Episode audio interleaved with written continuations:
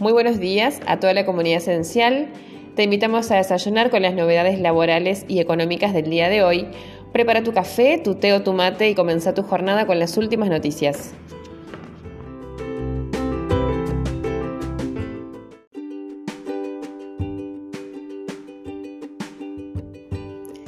En un reciente fallo, el cual se lo denominó jurisprudencialmente como la causa Toledo, la Suprema Corte de la Justicia de la Provincia de Buenos Aires declaró inconstitucionales los artículos 21, 24 y 63 del Código Fiscal, mediante los cuales se establece que los directores de sociedades responden en forma solidaria e ilimitada con el contribuyente por el pago de los gravámenes provinciales.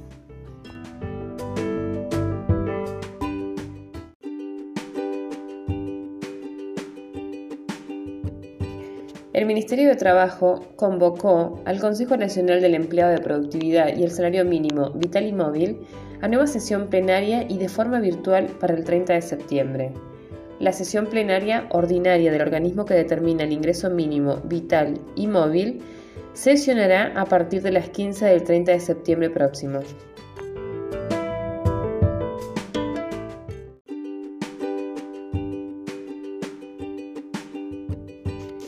La legislatura de la Ciudad de Buenos Aires sancionó con 37 votos positivos y 15 negativos la creación del Distrito del Vino. El mismo, que busca revalorizar la industria en torno al vino, abarcaría parte de los barrios de Villa Devoto, Villa del Parque y La Paternal. Esta normativa tendrá una duración de 14 años, es decir, que estará vigente hasta el 2035 y consistirá en potenciar las actividades relacionadas a la industria vitivinícola a través de la exención de impuestos e incentivos económicos.